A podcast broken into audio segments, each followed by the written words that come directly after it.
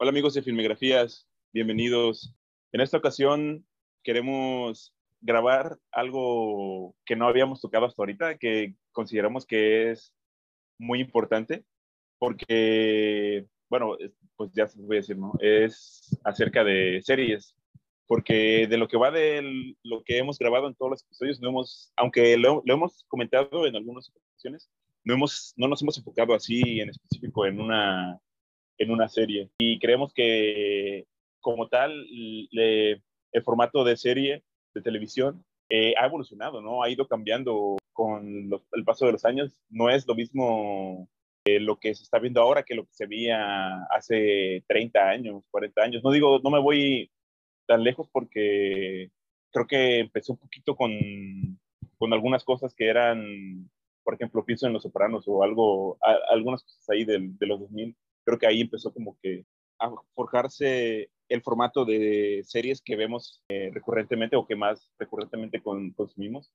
Entonces, creo, creemos que pues no va a ser eh, el tópico de la, del canal, porque pues estamos enfocados más en el cine, que es, que es lo que nos gusta, pero consideramos que así como el cine ha ido creciendo, también eh, las series de televisión lo han ido haciendo. Y, y eso esto, en esto influye el ver cómo su lenguaje de la televisión ha ido cambiando, ¿no? Definitivamente consume mucho de su, del lenguaje fílmico, es, es su, su esqueleto, su, su columna vertebral más que nada.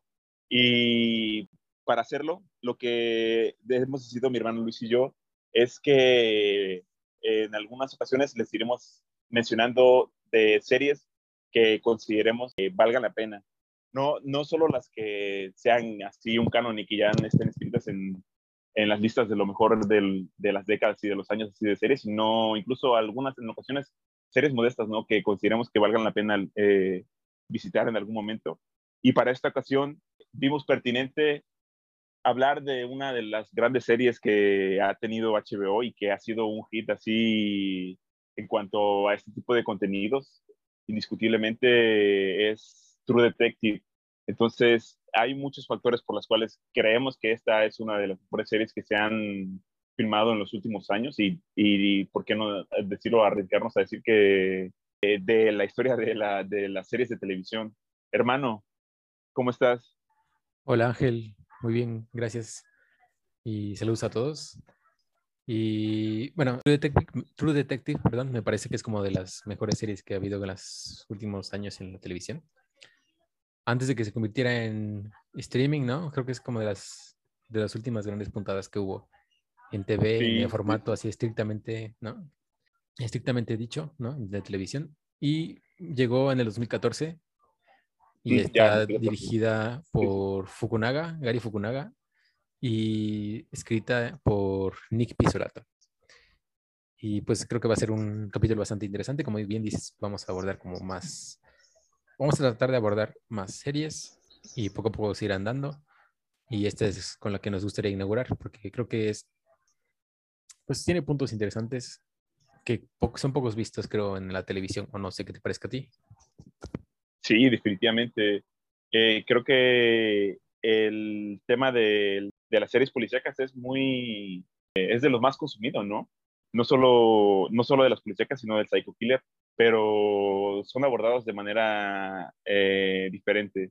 Y True Detective, creo que su virtud es que, al menos de la primera temporada, es como aborda un, un solo caso en, en, ese periodo de sus episodios, cosa que se agradece, ¿no? Porque vemos cómo crece, eh, cómo crecen los personajes, su forma de pensar, la tensión entre ellos, cosas que le iremos hablando ahorita más adelante, pero Hermano, cuéntanos un poquito para aquellos que no han visto aún la serie y que quieran animarse a ella, un poquito como de su...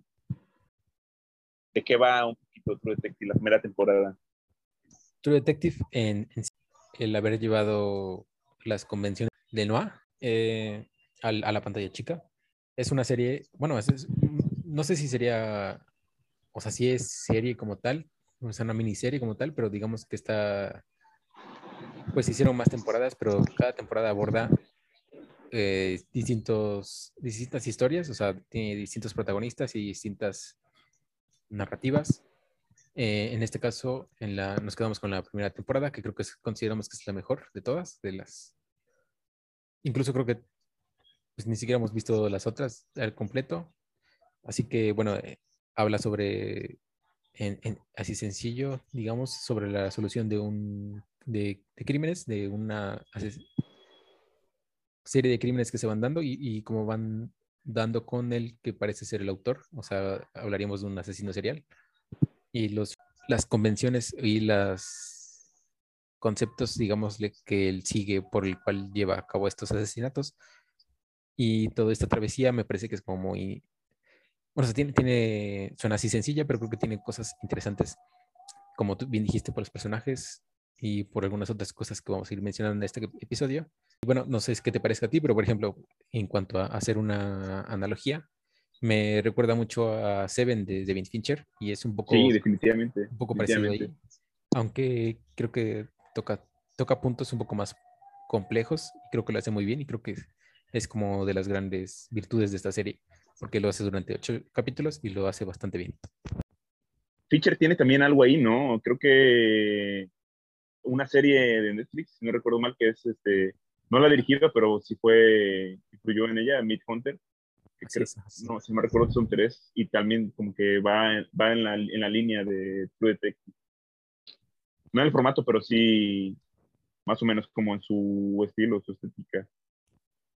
Sí, y, pues o sea, mencionaba Feature también porque Seven me recuerda mucho, ¿no? Que esta, pues igual está protagonizada por dos detectives sí. que en apariencia o en los primeros episodios vemos que son, pues, una antítesis del otro quizá, o que chocan mucho en algunos puntos. Y es una relación rígida porque tiene que salir adelante para llevar a cabo, para poder resolver el crimen, ¿no? Y creo que, creo que de ahí también, no son muy carismáticos, pero esta química que hay entre Matthew McConaughey y Woody Harrelson es de las cosas más buenas, o no sé, ¿qué te parece a ti?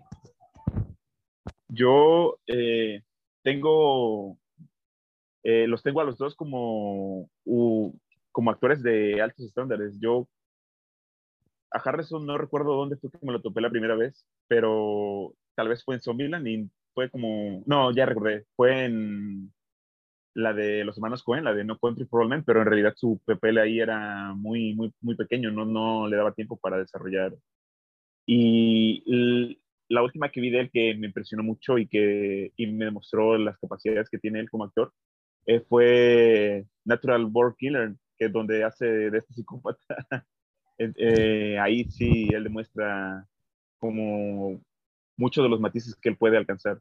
Y, si bien son con el papel que hace de Martin en, True Detective, es, o sea, son completamente diferentes, te das cuenta, ¿no? De la capacidad del, actor para, para, elaborar diferentes registros. Lo mismo con McConaughey, que lo, que lo he visto en, en cosas que son muy eh, dirigidas como a la comedia, ¿no? Un poquitito, por ejemplo, pienso en esta intro de Lobo de Wall Street, donde se volvió demasiado popular por esa, por esa simple escena, o otros puntos, ¿no? Por ejemplo, cuando se ganó el Oscar con Dallas Boyer Club, que fue también su, su gran cúspide del actor en el momento. Yo te lo, te lo he mencionado mucho, hermano, en, en muchas ocasiones que yo a McConaughey lo tengo un poquito menos en estima por el hecho de que yo veo, hay actores en los que me doy cuenta de que no son polifacéticos porque pareciera que despliegan al mismo personaje en, las diferentes películas que, que, abordan, ¿no? Y era una cuestión que yo veía mucho en McGonagall, no lo veía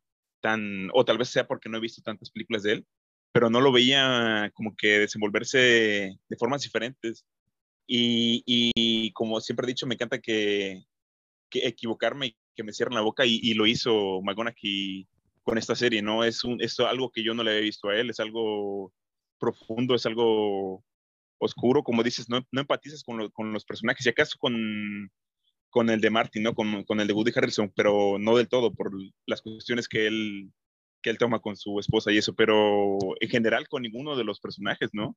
Incluso la esposa, cuando vemos que ella es, este, la manera en la que reacciona con, con él por, por las cosas que sucedieron y cómo decide hacer lo que... No le vamos a, dar spoilers, pero lo, la reacción que tiene al, ante las acciones de su, de su marido pero creo que ese es uno de los puntos que son más destacables de la serie, las actuaciones de los, de los personajes. Pocas veces he visto yo este, películas policíacas o series de policías donde veas ese compromiso con los actores, ¿no? Donde ellos estén dando el 100% y que veas incluso cuán demacrados están en sus rostros, ¿no? O sea, se ve el cansancio, se ve el hastío, se ve...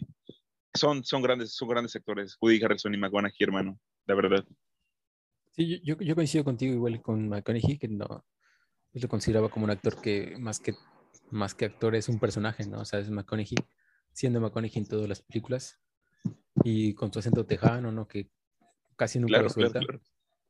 Y pues que no se, digamos, no se inmiscuye tanto, se compromete tanto con los personajes. Pero aquí me parece que es como una actuación pues bastante densa, o sea, como bien dices, se nota, o sea, se nota en, en sus en sus facciones, en su cara, en su rostro, pues esa negatividad, ese pesimismo en el que está inmerso el personaje y, y, creo que no es, digamos, como, mm, no es un personaje como pretencioso en el sentido de, ah, soy un enfermo o, veo la vida de esta forma. Creo que se, puede llegar a sentir un poco al principio, pero es más porque estás tú entrando apenas en, a conocerlo, ¿no? Y ya conforme lo conoces, más, pues se la crees, se la compras, ¿no? No, no, no está siendo pretencioso. Lo ves realmente como sufrir, lo ves realmente con problemas. Y, sí. Y, el caso de Woody Harrelson, igual lo mismo. Yo me acuerdo mucho de, de que vi pedacitos así de asesinos por naturaleza en VH1. Es como que el papel más lo había visto. Y después, pues, puras películas cómicas. Yo recordaba más por eso.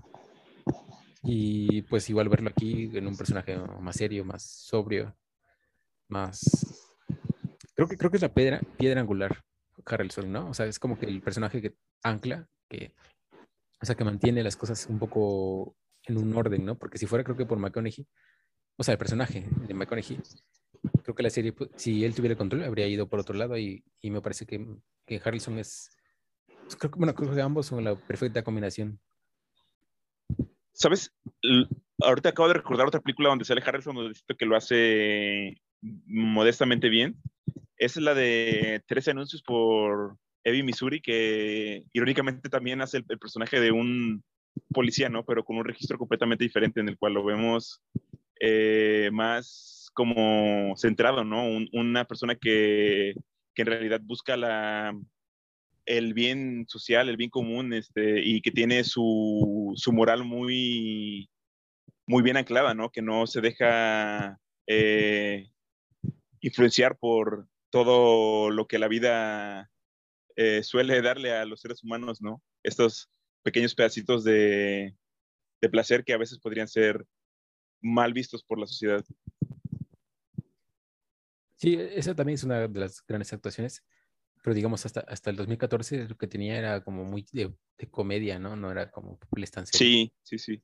O sea, creo que ya después, creo que me atrevería a decir que a partir de True Detective es que Harrelson empieza a levantar su carrera, ¿no? Como a tener papeles más, más complejos, creo, o más en papeles serios, digámosle. Y de McConaughey fue, fue, su año, creo, porque fue cuando ganó el, el Oscar, como dijiste, por Dallas Buyers Club. Creo que en ese mismo año estaban actuando para True Detective y para la película. Y creo que pues fue un año, el mejor año de McConaughey. No recuerdo últimamente que a un proyecto que haya visto de, él recién, así que donde lo haya visto destacar. o sea, no, no es porque no, no, diga que no lo hay, sino que no, no lo recuerdo ahorita. trato de pensarlo, pero no, no me viene a la mente. Ah, ah, bueno, y también fue el, ese mismo año salió el logo de Wall Street, o sea, te digo, fue el año realmente de McConaughey. Sí. El mismo año todo. Y de ahorita, pues el último que creo que he hecho, que no me acuerdo, es el de La Torre Oscura, que creo que no fue muy buena. Mm, ya, ya, no, sí, pésima, pésima, la verdad, pésimo, un pésimo trabajo. Sí, la verdad, sí. Lo que sea cada quien, hermano, o sea, se respetan, ¿no? Se pudo, es material, o sea, es un actor, ahí te das cuenta cuando, cómo influye el director, ¿no? Porque es el director el que da la pauta para que los actores eh, puedan crear todo, todas las gamas que un personaje puede llegar a alcanzar, ¿no? Entonces, eh, Fukunaga da una perspectiva interesante de lo que del policíaco, porque habíamos mencionado ya antes que eh, el cine de, el, o las series de policíacas también el cine son muy susceptibles a ver el lado bueno de, de las fuerzas policiales, ¿no? O, o cómo es que buscan eh, resolver los casos y estas cuestiones, pero desde un punto en el que ellos son completamente pulcros, ¿no?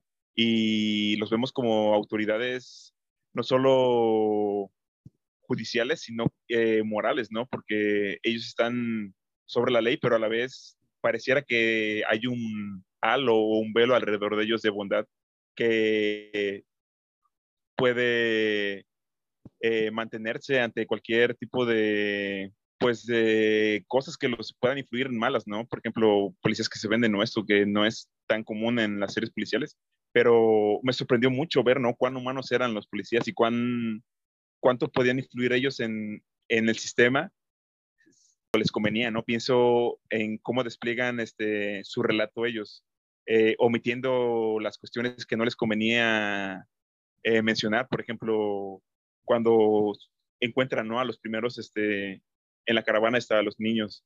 Es, es muy impactante para mí cómo van, este, tengo todavía muy viva la imagen de McGonagall, relatando cómo fue este, el, la asociación de acontecimientos, ¿no?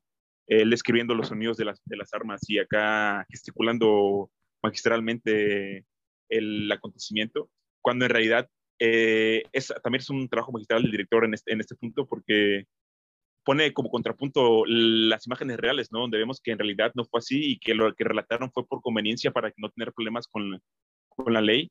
Entonces, estamos ante personajes que son completamente humanos, ¿no? Y que no son perfectos y que están corrompidos como cualquier humano podría estarlo. Y esto eh, vemos también cómo afecta al sistema, ¿no? Y cómo es que también tratamos de que sea completamente inquebrantable cuando pues es un, un humano el que también lo maneja con sus manos.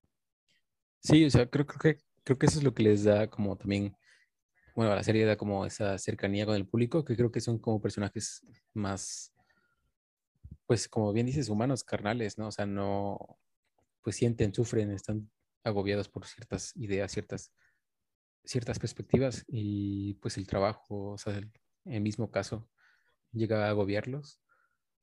Y pues lo mismo, o sea, lo que, lo que, lo mencionas, lo de, pues, que buscan como borrar, bueno, saben que están ahí porque que algo no salió bien, o sea, que los están investigando por algo.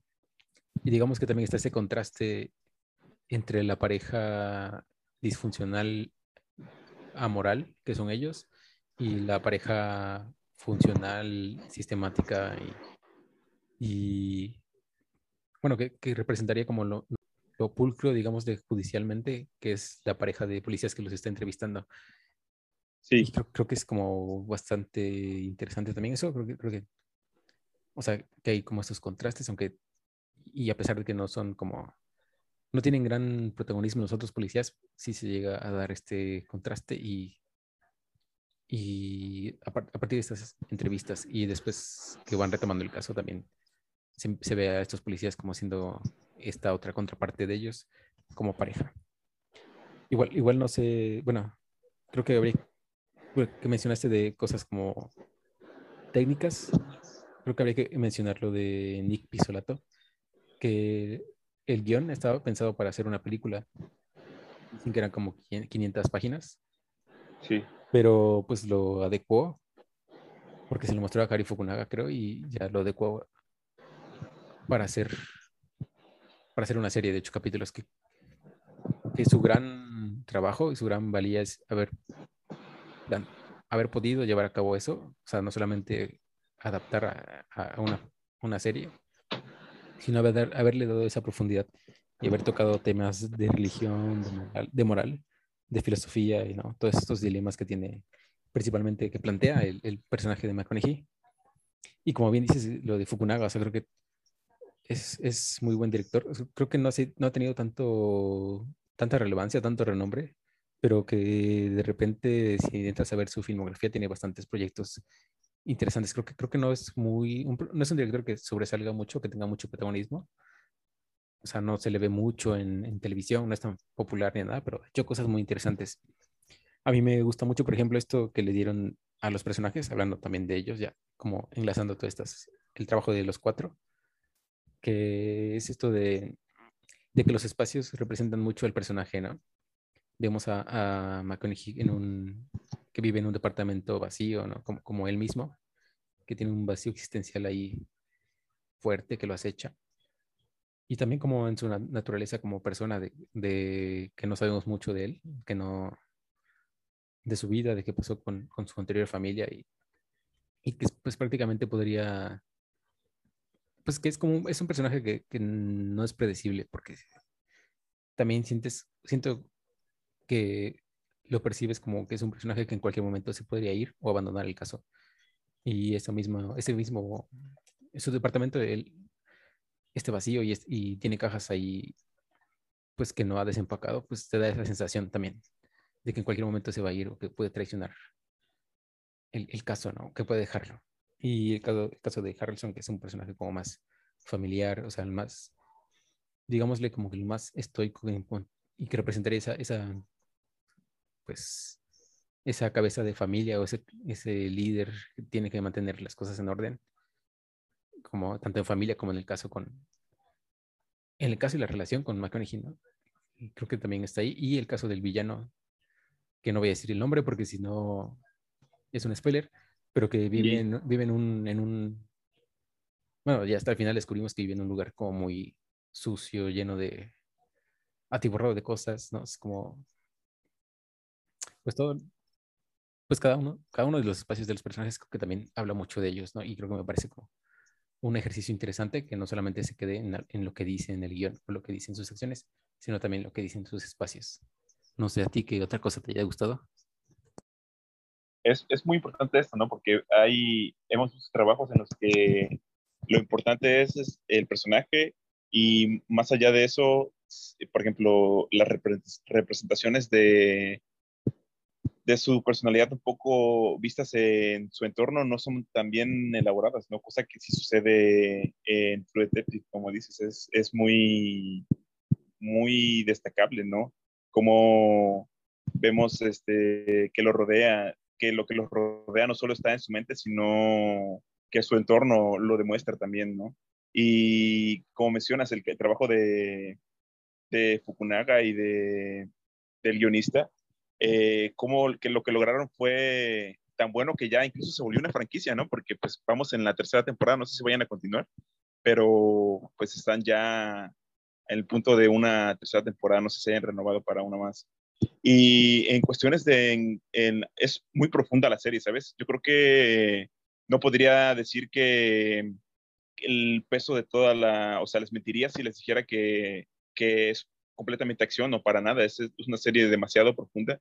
Vemos, eh, como mencionaste, son como dos contrapartes de una, de ideologías opuestas. Eh, el personaje de Martin y el personaje de, de Colt, pues representan este, el pesimismo de la vida y el otro un poco más como el estoicismo, ¿no? Y estar un poco como en el sistema, aunque también vemos que el, eh, personaje Woody Harrelson se aprovecha un poco de él y, y destaco mucho estas, partes este, en el comienzo donde vemos eh, escenas largas donde empiezan a interactuar los personajes para conocerse y vemos cómo desde ese punto chocan, ¿no? A pesar de que no, no entablen o generan una enemistad desde el principio, eh, vemos cómo sus puntos de, vista acerca de lo que es la vida o la realidad no, no se parentan con esta eh, visión completamente pesimista de la vida que tiene,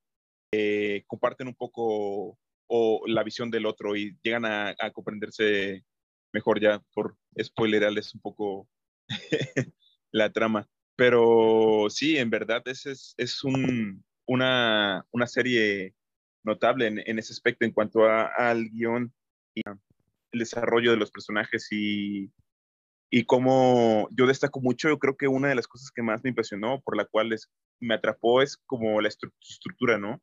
Cuando comienza vemos que el interrogatorio de sus policías es sobre el personaje de Gold, de, de Matthew McConaughey, el policía, eh, en el que a, primeras pintas, o a eso al menos a mí me hace pensar, no sé si sea intencional de la serie, pero pareciera, ¿no? Como que el personaje oculta algo, como que es culpable de algo, como que de, manera misteriosa no sabemos en realidad cuáles son sus, sus respuestas, ¿no? Si son verdaderas, si está ahí, cómo, cómo los interpela completamente de una forma eh, muy defensiva, ¿no? Eh, eh, extraño el caso, no digo que sea la primera vez, pero cómo estamos viendo que la narración comienza en un punto en el que ya podría parecer que, que, ha finalizado la acción del, de los acontecimientos que sucedieron, en los que se nos insinúa que han pasado cosas trágicas, pero no sabemos cuáles son.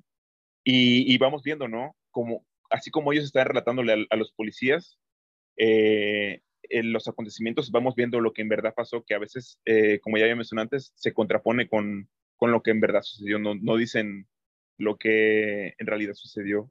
Y esto es, es, muy impresionante porque lo logra sostener durante cuatro o cinco capítulos, que hay un punto en el que ya deja de, dejan de tener los episodios esta, estructura, pero funcionan muy bien, ¿saben? Funcionan muy bien. Vemos en esta parte, yo creo que los mejores puntos de aquí así completamente demacrado y, y insidioso, ¿no? Y cómo no logra mantenerse tranquilo ni por un momento. Ahí he visto muchas imágenes o memes de donde se ve a él haciendo estas figuritas de las latas de cerveza son muy, son muy potentes. Me dijeron, a mí me, dejaron mucho en, ese aspecto, hermano. Sí, como, como, como, dices, creo que, creo que está, bueno, desde el inicio está lleno de misterios y de suspenso la serie, porque pues no sabes qué onda, por qué están ahí, o sea, por qué está Colt y Harrelson allí siendo interrogados, ¿no? Sabes, o sea, como espectador anticipas que hubo algo que no salió bien pero pues esta misma narración, o sea, la estructura narrativa, como bien mencionas, que es como en tres tiempos, ¿no? Que es como, pues, de presente, que, es la apertura, ¿no? Del, en la serie, abre con el presente, que es el interrogatorio, y estas regresiones en el tiempo, a partir de las narraciones que ellos van dando, y vamos viendo cómo es que se desarrollan todas las cosas. Y después retoma, pues retoma el, el tiempo a presente y habla del, digamos, futuro en cuanto al caso, ¿no? O sea, habla como, el caso está dividido en tres partes, ¿no? Digamos, en el, en el pasado, en el presente y en el futuro, ¿no? En cuanto a su solución.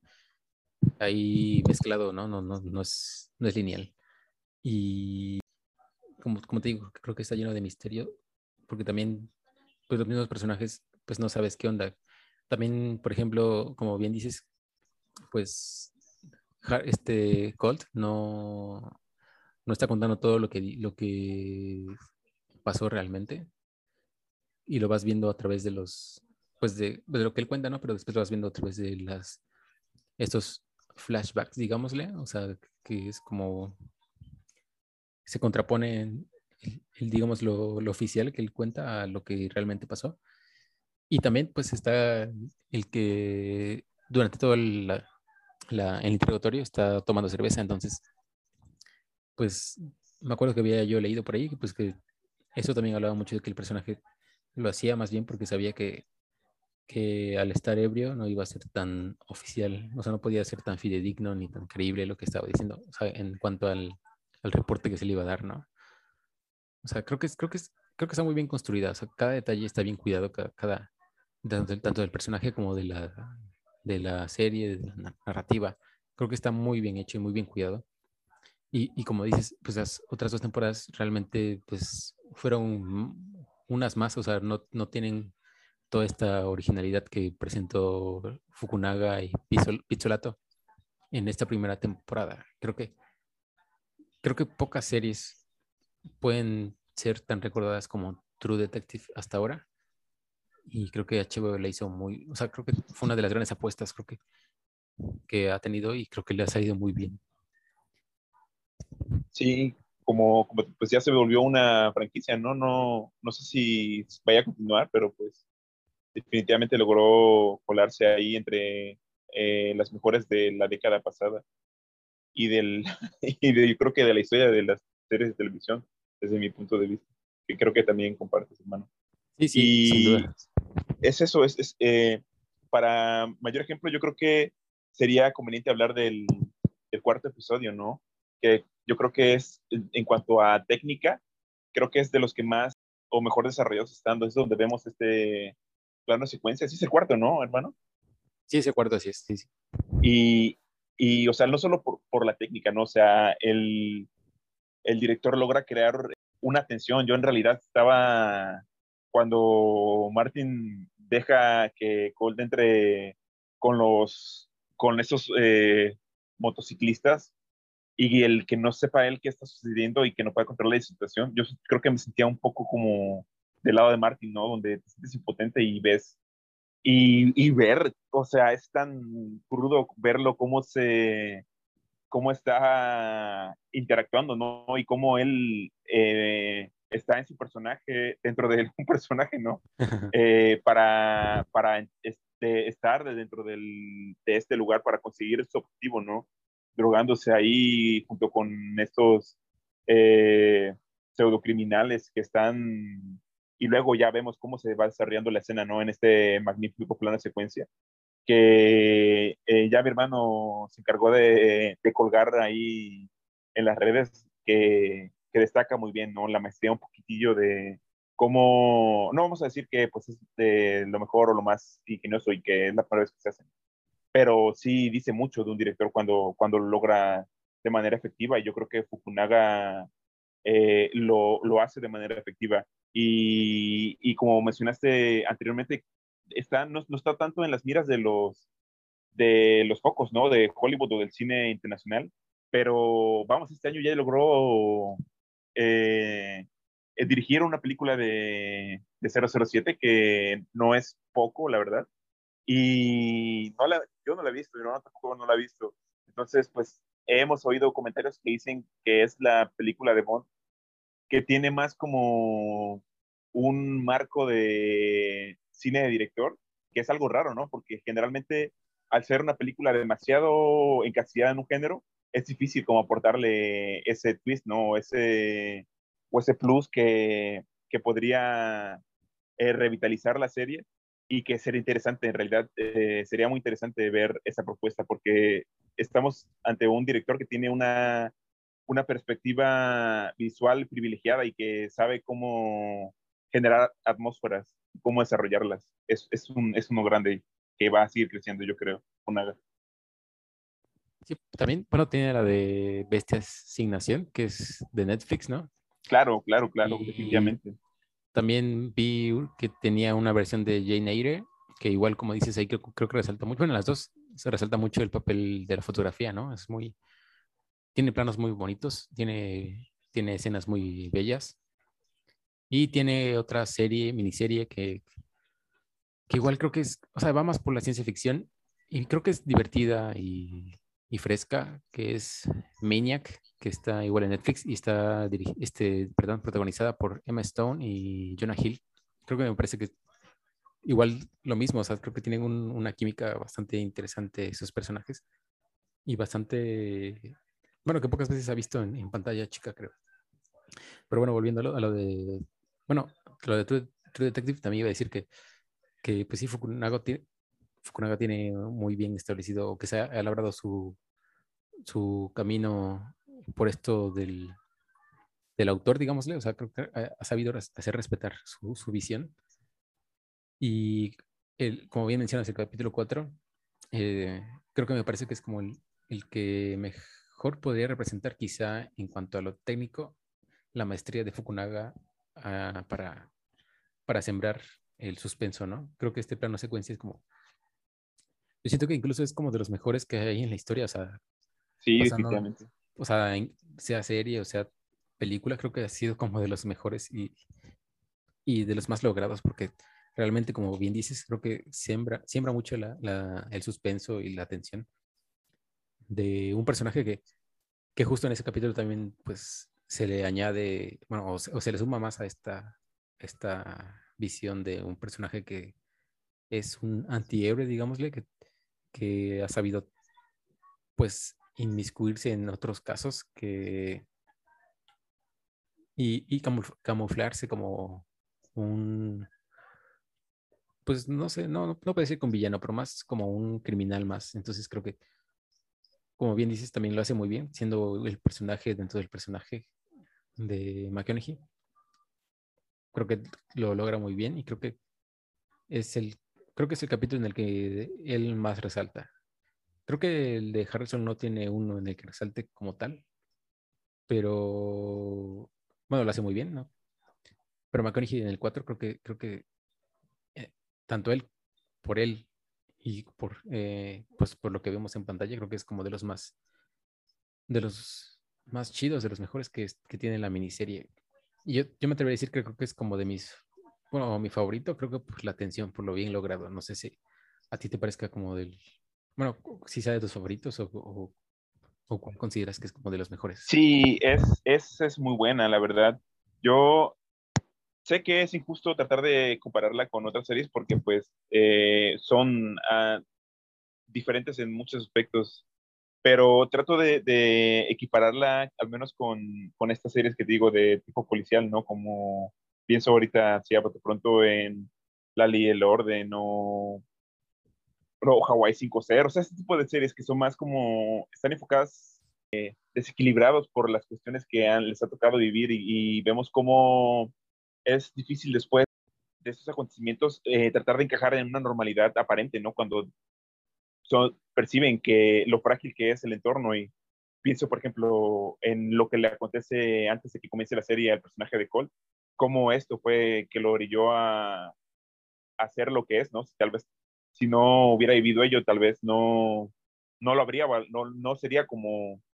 Es desde Napoleón es de las películas más difíciles que se han intentado hacer en la historia de, del cine, ¿no? O sea, que esté en sus manos eh, un proyecto tan ambicioso como el uno que Kubrick no pudo realizar, el mismo Kubrick, eh, dice mucho de Fukunaga, la verdad, dice mucho. Y, o sea, y no, no por lo que vaya a ser eh, ese proyecto, yo creo que es por, se lo ha ganado, o sea, es lo que llegar a ese punto es porque en realidad están las imágenes ahí, están las historias ahí, o sea, él completamente está al nivel de, en, cuanto a puesta visual, está al nivel de cualquier director que, de renombre que pudiéramos tal vez ahorita eh, sacar en este momento. Y tiene varios matices, ¿no? O sea, como decía Meña, que es como humor, ciencia ficción. Tu detective es bastante filosófica por momentos, pesimista oscura, ¿no? Cine noir. Jane Eyre es más como, pues, pues un poco como de exposición, un cine más de contemplación, esos paisajes de, la época. también Bestias de Asignación, creo que me parece como una apuesta como un poco y media experimental. Creo que, que Fukunaga es alguien que sí ha pasado un poco desapercibido, porque ojalá también se animen a, conocer un poco más de su trabajo, porque creo que tiene cosas muy valiosas y como dices, pues sigue en crecimiento. Creo que, pues que como mencionas, que haya tomado Napoleón, pues hablaba mucho de él, ¿no? De, primero que lo haya tomado, bueno, que se hayan este, propuesto a él y segunda que lo haya tomado, ¿no? ¿Sabes cuál creo que podría ser uno de los, de los problemas por los cuales no ha sido reconocido como debería? Eh, no, no porque no haya hecho películas, ¿no? Y que, no esté, que esté su nombre ahí. Y no digo que sea desconocido para todos, pero hay un problema con, en la cuestión de, de las series. No, no es como las series, eh, lo que se suele hacer en ellas es que la dirección corra a cargo de diferentes directores. Entonces, eso hace que las series sean demasiado, que no tengan como una estética definida, ¿no? Que sean demasiado diferentes entre sí entonces, esto suele hacer que, que, los directores, al ser una cantidad vasta, digo, si, no digo que es el caso, ¿no? Pero, por ejemplo, una serie que pudiera llegar a tener veintitantos capítulos eh, y tiene más de 15 directores, tal vez, o sea, ahí pasan, pasan desapercibido, tal vez, eh, propuestas que valdrían la pena.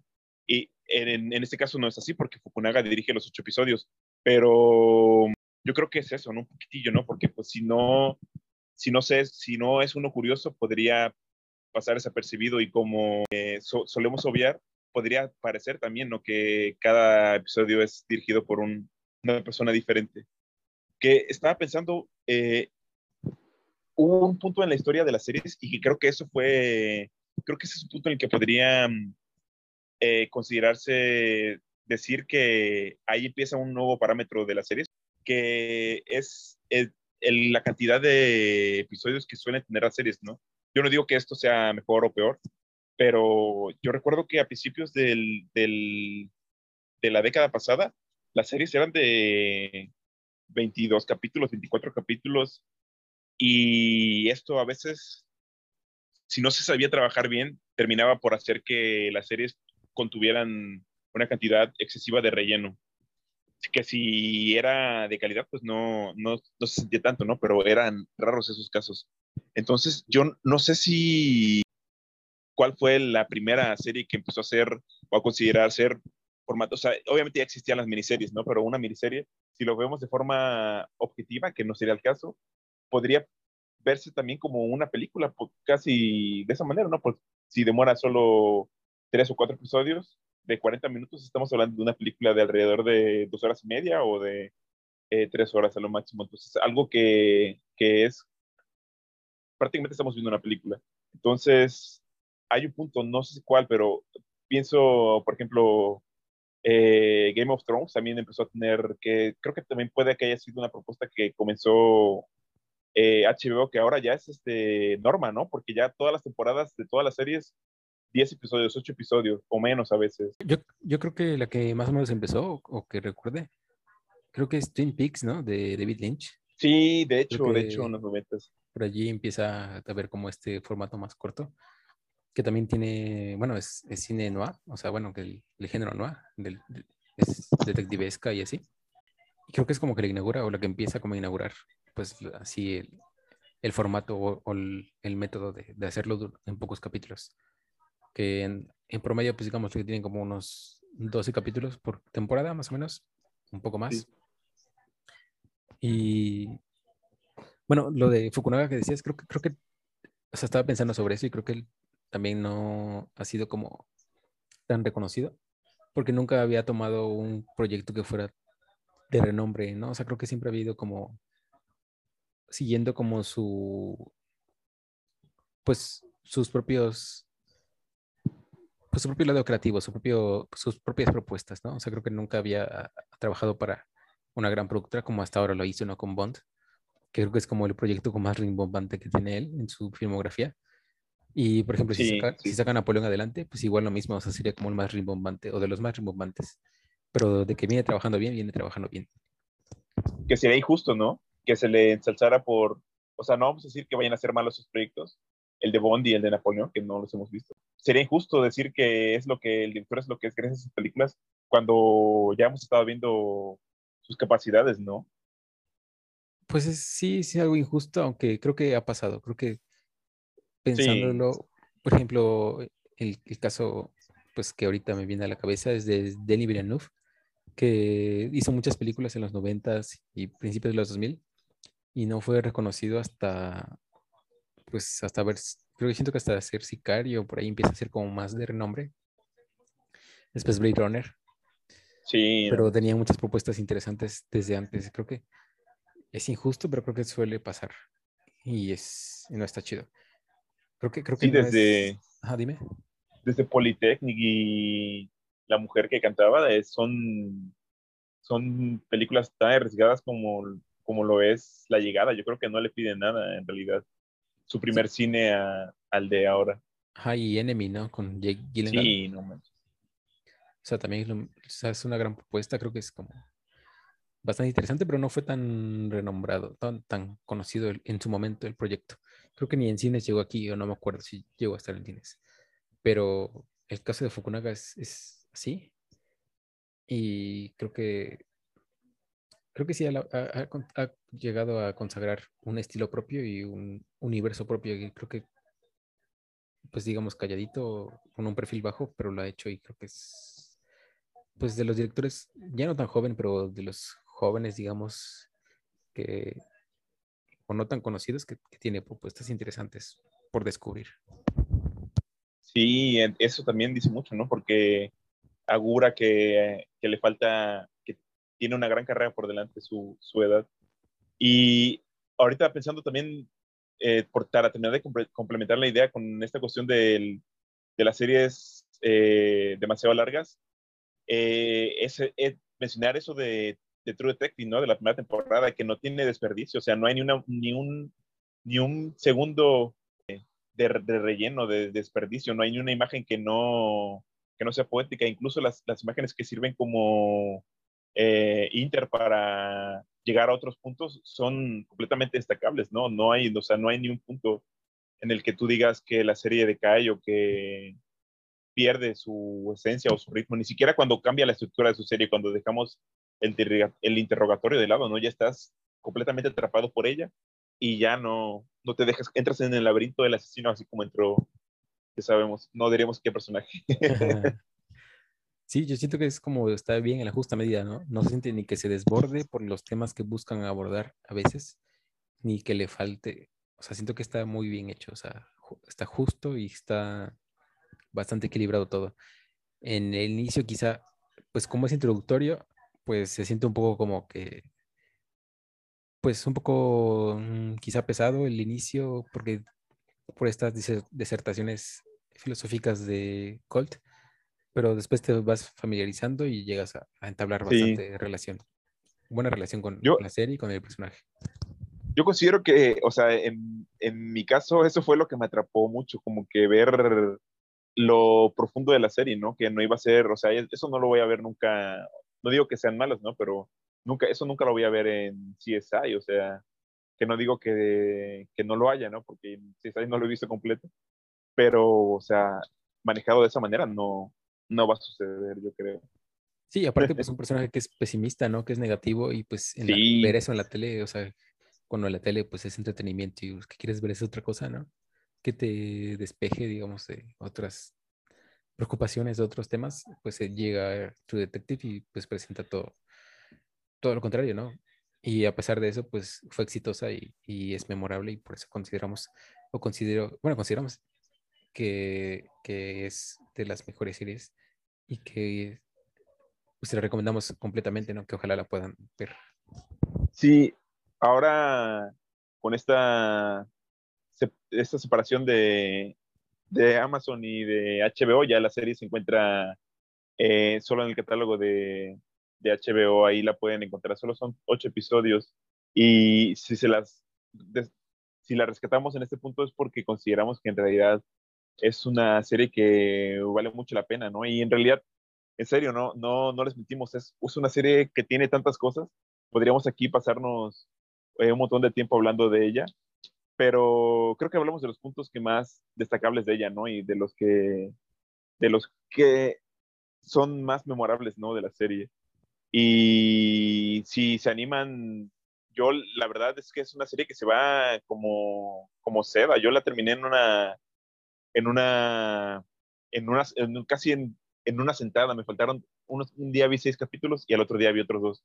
Pero me atrapó tanto y había en los que quería volver a ver, ¿no? Volver a, a como a interiorizar esta, este lado de filosófico que presenta en un comienzo uno de los personajes.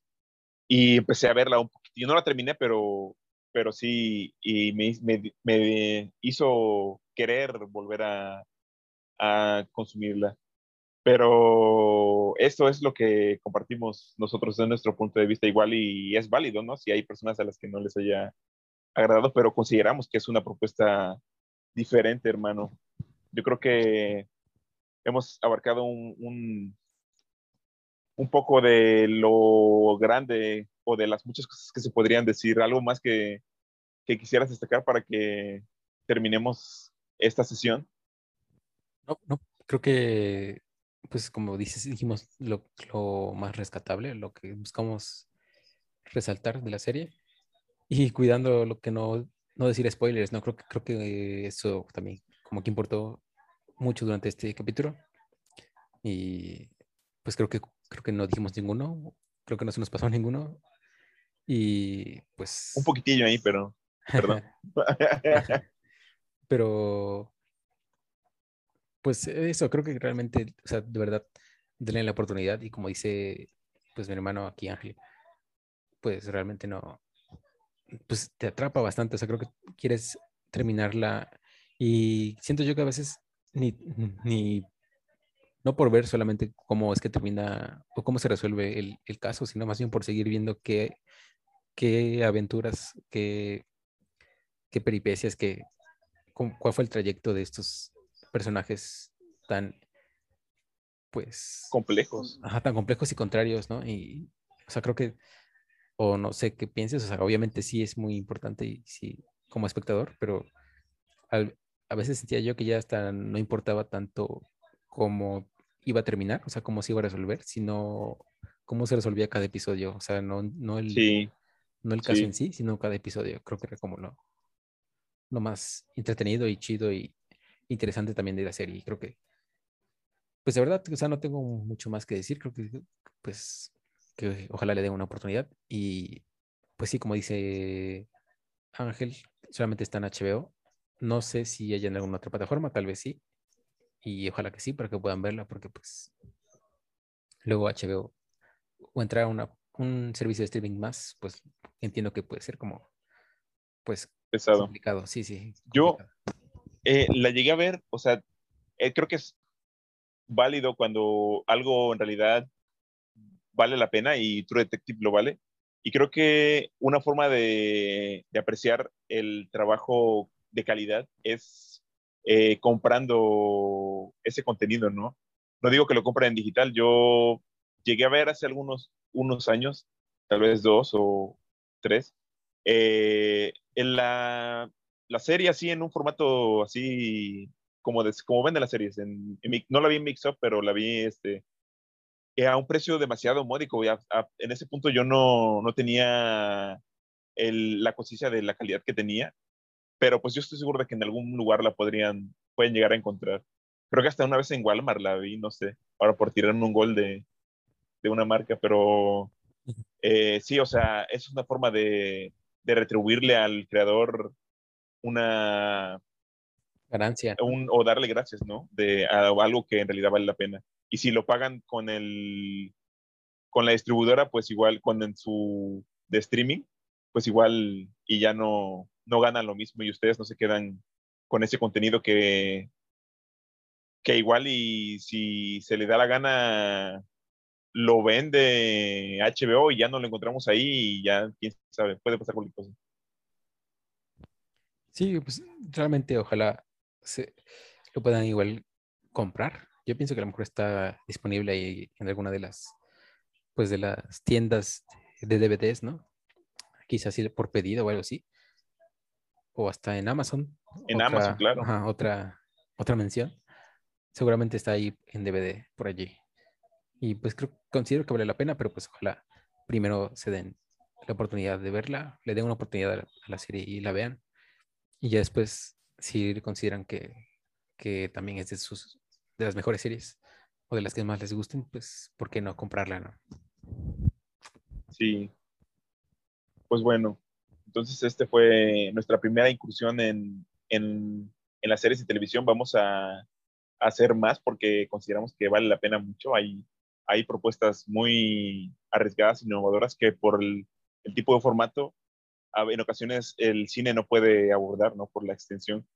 Y pues nos gustaría que se comunicaran, ¿no? Con nosotros, que nos dejaran ahí un mensajillo de si ya la vieron, qué, le qué les pareció, si están de acuerdo con nosotros.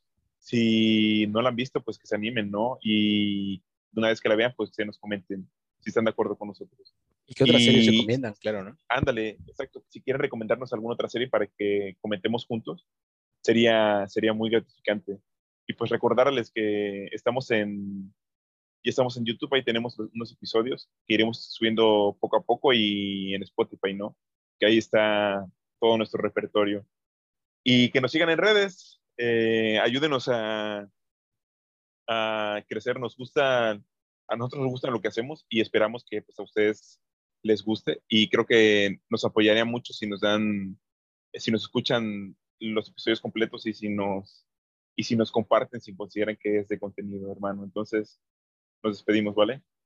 Sí, Ángel, muchas gracias, hermano. Y muchas gracias a todos por escuchar. y esperemos que también sea de su agrado este episodio y la serie.